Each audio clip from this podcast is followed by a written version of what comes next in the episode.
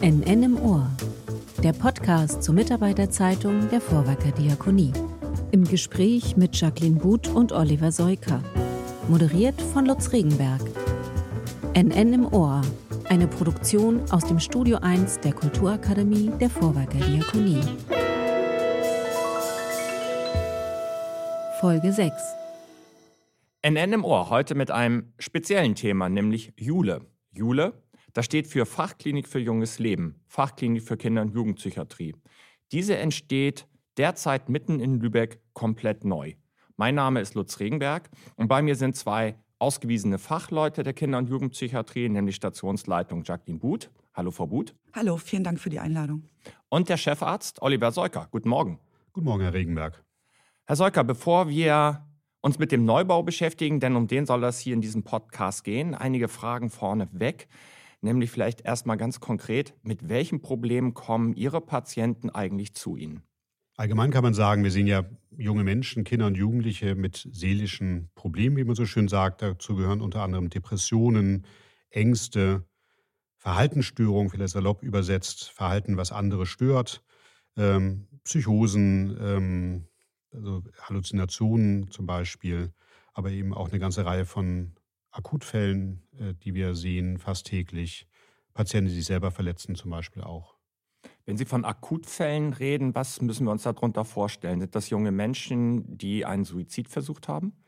Zum Beispiel, ja, es kommen ähm, überwiegend Jugendliche zu uns, fast täglich auch oder auch nachts oder an Wochenenden, die lebensmüde Gedanken haben, die mutlos sind, ähm, die an Suizid denken, an Selbstmord oder eben auch einen Selbstmordversuch unternommen haben schon und dann zu uns kommen, damit wir die Probleme mit ihnen besprechen und klären.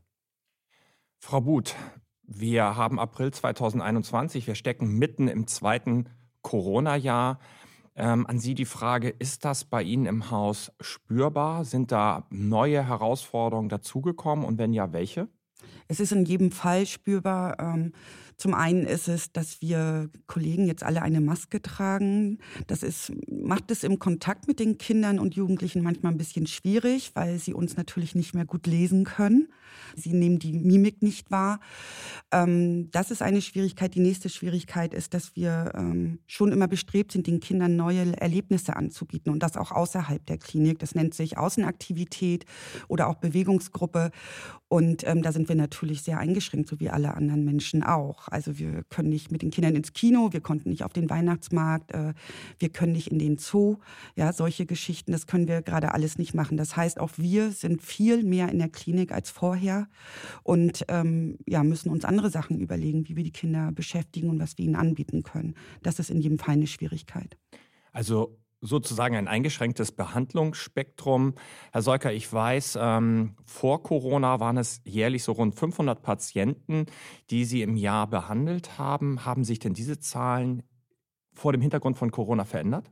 Ja, das nehmen wir wahr, äh, auch in den Ambulanzen und Tageskliniken, aber auch im stationären Bereich, gerade was die Akutvorstellung angeht, dass wir steigende Fallzahlen haben, also mehr Patienten sehen, auch vor Dingen junge Menschen, die ähm, tatsächlich mutlos sind, die Sorge haben, ihren Schulabschluss zum Beispiel nicht zu schaffen, die keine Perspektive sehen, die einfach unter der Kontaktanschränkung, also Kontakt zu anderen Jugendlichen, zur Peer Group sehr leiden und tatsächlich depressiv werden und niedergeschlagen sind. Die Zahlen steigen. Vielleicht kommen wir auch vor diesem Hintergrund jetzt zum Kern des Podcasts, nämlich den Neubau. Die Fachklinik für Kinder- und Jugendpsychiatrie hier in Lübeck gibt es seit mehr als 30 Jahren. Warum war nun ein Neubau notwendig geworden? Ja, die Klinik ist ähm, Anfang der 80er Jahre geplant und gebaut worden, sicher mit einer anderen Idee oder einem anderen Standard, wie Kinder- und Jugendpsychiatrie gestaltet wird. Ähm, plastisch dargestellt sieht ja auch eine moderne Akutklinik heutzutage nicht mehr aus wie die Schwarzwaldklinik.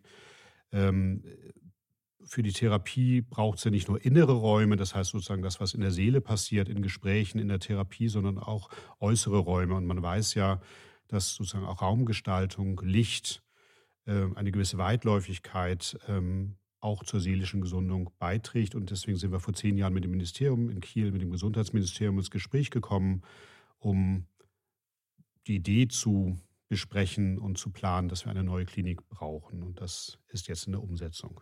Das ist der Blick des Chefarztes, modern, großzügig, hell. Das soll der Neubau bieten. Frau Buth, wie würden Sie denn die Notwendigkeiten des Neubaus beschreiben?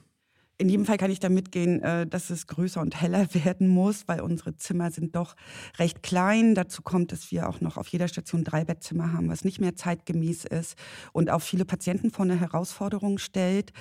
Ähm, dazu kommt, wir haben nur ein Badezimmer pro Station, wo sich dann ja acht bis neun Kinder und Jugendliche ähm, abstimmen müssen, ähm, wer geht wann duschen oder baden.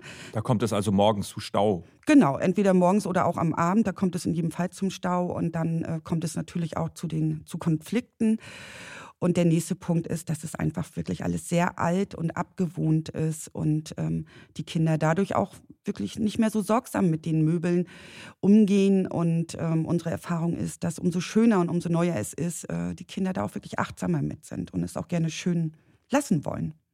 Der Neubau entsteht ja quasi direkt neben der alten äh, Klinik. Der Neubau wird voraussichtlich im November diesen Jahres fertig sein. Auf was freuen Sie sich am meisten? Also es gibt einmal auf die natürlich die Klinik an sich, da freue ich mich sehr drauf. Wir haben in den Patientenzimmern, wir haben wirklich bodentiefe Fenster, das finde ich großartig. Wir gucken hier auf den schönen Park. Ähm, ich freue mich ähm, auf ähm, den großen Innenhof. Wir hatten vorher pro Station immer einen kleinen Innenhof, das war auch total schön. Und jetzt ist aber dieser große Innenhof da. Ich freue mich auch darauf. Wir haben eine größere Küche. Also unsere Küche ist jetzt so klein, wenn wir da mit drei Patienten drin sind, dann können wir uns nicht mehr drehen. So, und ähm, das ist einfach toll, dass einmal alles neu und groß ist. Und dann wird sich auch inhaltlich einiges verändern. Wir spezialisieren die neuen Stationen und da sind wir jetzt auch schon bei Konzeptarbeit bei seit April. Und es wird auch neue Teams geben und das ist eine total spannende Sache. Irgendwie fühlt sich das wie so ein Neuanfang an. Das klingt alles sehr, sehr positiv.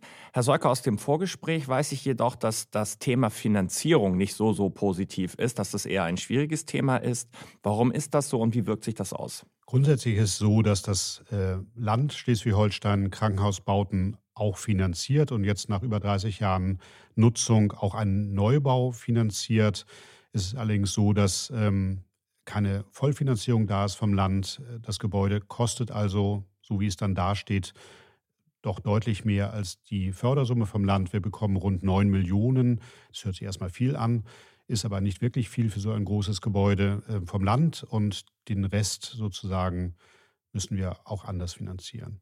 Und bei dem Anlassfinanzieren geht es auch um Spenden. Und in den letzten zwei Jahren sind auch wirklich großzügig Spenden eingegangen. Auf jeden Fall. Nun sind wir auf der Zielgeraden. Ähm, die Klinik ist fast fertig. Das eine oder andere fehlt noch. Ähm, da wäre es prima, wenn es weitere Unterstützung gäbe. Frau Buth, was ist es denn, was noch fehlt. Genau, also neben der Ausstattung der Therapieräume für die Fachtherapie, die sehr wichtig ist. Das heißt, wir haben Bewegungstherapie, Musiktherapie, Ergotherapie und Kunsttherapie, wovon die Patienten wirklich profitieren. Geht es uns auch darum, äh, den Innenhof ähm, als ja, zu gestalten für eine Ruheoase.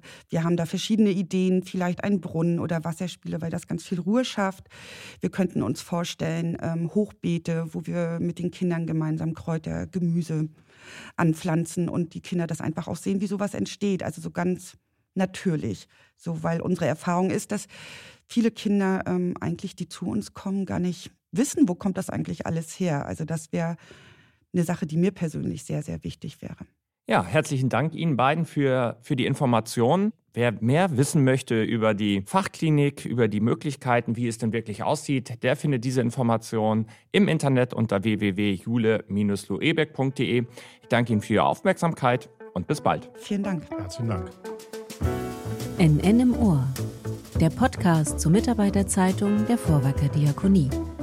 Im Gespräch mit Jacqueline Buth und Oliver Seuker. Moderiert von Lutz Regenberg. NN im Ohr, eine Produktion aus dem Studio 1 der Kulturakademie der Vorwerker Diakonie.